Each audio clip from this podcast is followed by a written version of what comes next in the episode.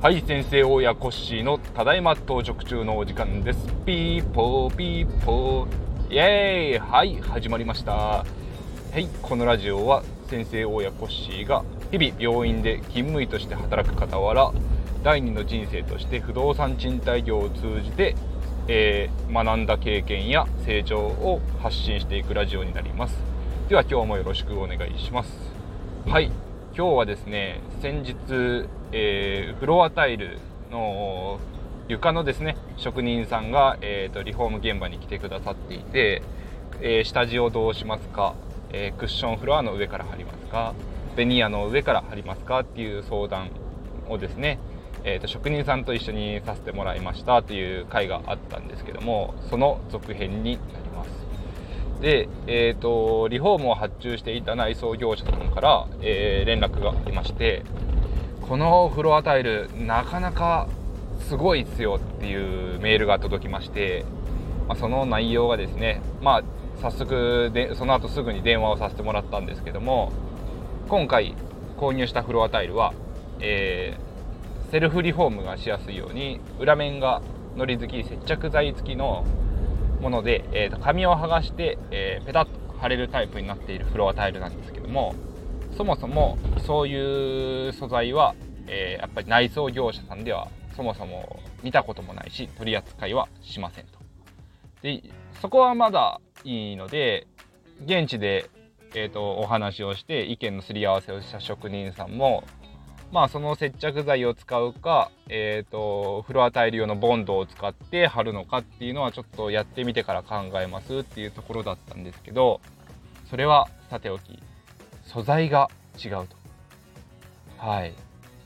えー、っとですね。まあ業業者さんの、えー、と連絡をくれる方と、まあ、現場で働く職人さんと,、えーとですね。まあ、確認をしたみたいなんですけどそもそも梱包されている箱だったりパッと見の見てくれはやっぱり一般的な、まあ、三欠さんとかのフロアタイル材とほぼ同じでああフロアタイルだと思っていたみたいなんですけどもいざ、えーと、床の施工の職人さんが、えー、実際作業に入ってみるとえー、っとですねカッターナイフがやっぱりなかなか入らない切れないということで私自身がですねえーと、嫁さんと一緒にセルフリリフォーム DIY をしていた時はあフロアタイルって、まあ、樹脂だから滑るのかと思ってこれを皆さん自分でカッターナイフで、えーと、切れ目を入れてパキッと割って、まあ、施工しているんだななかなか皆さん上手ですごいなと思ってはいたんですけどもそういうわけじゃないみたいですね。やっぱり今回私が購入していたフロアタイルの素材の問題というのもあるみたいでそもそものフロアタイルは、えーとま、樹脂というか塩ビタイルとかって呼ばれたりするかと思うんですけども今回のものがプラスチックはプラスチックなんだけどもちょっと硬めでなおかつ紙も素材として中間ですね。中の芯というか紙も使われているかもっていうような状態らしく私はそこまで素材とか正直わからなかったのでああこれがフロアタイルなんだなと思ってたんですけども職人さんが職人さんからするとやっぱり普段扱う三月さんとかのフロアタイルとはやっぱり全く素材というか作りが別物ですと。はい、で施工自体もですね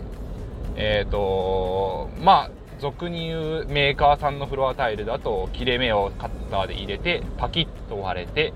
それで、えーと、サイズを調整しながら貼り付けられるというところですけども今回の私が購入したフロアタイルだとそのパキッと割る時にですね、まあ、かけるというかささくれる切れ目の断面が綺麗に整わないという現象が起こってしまうということではい。そういうフロアタイルですよ。なのでもう最大限頑張りますけどできる限りのことをするんでそれでよろしくお願いしますね。という風な業者さんからのご連絡でした。はい、私と嫁さんが一緒に作業していた時はまあささくれるちょっとだけささくれることはあるんですけどまあこれヤスリがけするほどでもないよねと言いながら、まあ、それをパキッと割った方を、まあ、壁面に、えー、と配置して貼り付けをしていたんですけど職人さんからするとやっぱり普段と施工の勝手が違うと。でフロアの職人さん曰くこれ内装屋の仕事じゃないかもっていう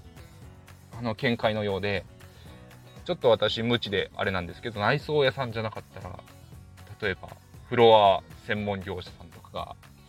いらっしゃるのかなっていうところになるんですけどうーんというようなちょっと難ありの素材だったみたいです。はい、でおそらくですけども今回楽天さんの、えーと、リフォーム材料屋さん、まあ、建材屋というかリフォーム材料屋さんから購入してるんですけどその今回購入したフロアタイルはおそらくおそらくですけどもいわゆるまあ悪いこと言うわけじゃないですけども中国系のアリババで購入できるような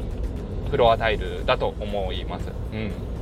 私自身もコストを下げようかなというのでアリババさんアリエクスプレスさんちょっと確認して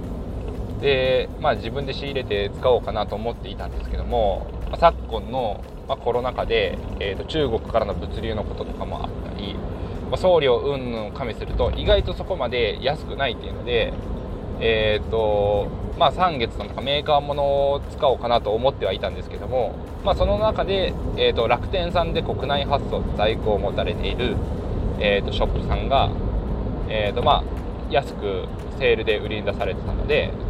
まあ、残っている在庫のですねあのオイルステイン風のフロアタイルを今回購入したんですけどうーんやっぱりアリババさんのものはちょっと安かろう悪かろうなのかもしれないですね。はいまあ、自分の家の自宅であったり、えーとまあ、自分でリフォームを楽しむ程度であれば、まあ、私も嫁さんも一緒に作業して、まあ、苦労をちょっとしながらでも一応作業はできたので、まあ、できなくはないし問題はないんですけどその後のことがちょっと心配でましてや今回みたいに職人さんにお願いするってなった時にこちらで、えーと、材料支給というか残っていたものでや仕上げてもらうっていう風にしてしているのでそこでご迷惑をかけてしまったかなっていう反省点ですね。はい。で思っていたところで割れないこともあるとのことでおそらくえっ、ー、とまあ、壁壁とかですねはみ出る部分を切って、えーと、施工する分には問題ないんですけどもドアの周りの、えーと、ドア枠だったり角だったりの細かなカットがおそらく難しいっていうところでもしかしたら苦労されてるかもしれないなっていうところですね。はい、まあ、自分で切り出してた時もなかなかやっぱりドア枠とか墨は難しかったので少しもう大きく切り出して、まあ、あとはコーキングでちょっとごまかして埋めてっていう風に作戦でやっていたんですけど、まあ、やっぱり職人さんたちはそういうことはせずに綺麗にピシッと決めようと思うと今回のフロアタイル、まあ、言い方あれですけど中華タイルだと難しくて迷惑かけてるんだろうなってていう反省ですね。はい。なのでまあ私自転車が趣味で自転車の業界も、えーと、パーツにおいてはシマノさん、まあ、あとイタリアのカンパニョーラさん。まあシェアでいうともう日本のシマノさんがとんでもなくシェアを占めてる業界になるんですけど最近新興メーカーとして中国のメーカーさんが自転車の変速とかのパーツを売り始めてツイッターの自転車を乗られる方々の中でも一時期このメーカーすごくええやんみたいなですね。ことが話題になっていて一般的な大手メーカーさんの2分の13分の1とかで変速機を揃えたりすることができるので高校生大学生とかでちょっと趣味でロードバイク始めてみたいっていう方とかいろんな方が使われてたりっていう流行ったメーカーがあるんですけどやっぱりそこで一時期話題になったのがあのー、ショップさん自転車ショップさんメカニックさんがそれをすごくおすすめしていて少しプチ炎上したということがあってその方は、えーとまあ、趣味で自転車が好きでで、えーと、ちっちゃなショップを趣味で立ち上げました。でそれを本職にしていきますっていう風にされてたんですけどいわゆる中華パーツという中国系のパーツをですねえーと、コストパフォーマンスがいいからっていうのでたくさんいろいろ試されてこれいいよこれいいよって発信されてるプチインフルエンサーのような自転車乗りの方だったんですけどその方がショップでショップを、まあ、立ち上げられてそういう中国系のパーツメインで取り扱いますねみたいなことを言われてたんですね。でそこでちょっとプチ炎上してしまったのがあの自転車のレースとかに出られるような方々のメンテナンスとかのツイートだったんですけどやっぱりあのお店とかで人の自転車を預かる以上はやっぱり命怪我をするだとかこけた時に事故に遭うだとか命を預かることにもなるというのでやっぱりまずはしっかりとですね大手メーカー王道のところをしっかりと極めて王道を知った上でそういうコストパフォーマンスの良いちょっと新興メーカーとかのものを扱うっていうのがやっぱりですねメカニックとしての成長にもなるというかですねあのいいものを知らないと安いものの良し悪しもわからないというあの判断の軸ができないというのがやっぱりですねそのプチ炎上した時の原因だったみたいですね。はい。なので今回の私の反省点ですけどもまあ、先輩大家さんとかのリフォームされた後のお部屋とかを見に行ったりしてあこういうフロアタイルというものがあるんだとで、えー、クッションフロアよりもやっぱり家具を置いたりしても跡がつかないだとかそういう、まあ、初期の設備投資はかかってもランニングコスト維持費はやっぱり手間暇がかかりづらいっていう、まあ、優れた素材というのをまあ知ってはいましたのでフロアタイルを導入しようと思いましたけども。メーカーものもメーカーものの三月炭とかのフロアタイルというものを自分で施工したことがない中でいわゆる中国系の、えー、フロアタイルを使ってみたものですから、まあ、良し悪しの判断ができなかったというのが今回学びというか次に生かさないといけないポイントですね。はい、で一旦今回の施工まではやりますけど次からはできれば一般的なフロアタイルにしてもらった方が職人も困らないで済みますってあのリフォーム業者さんがおっしゃっててああ本当に申し訳ないことをしたなっていう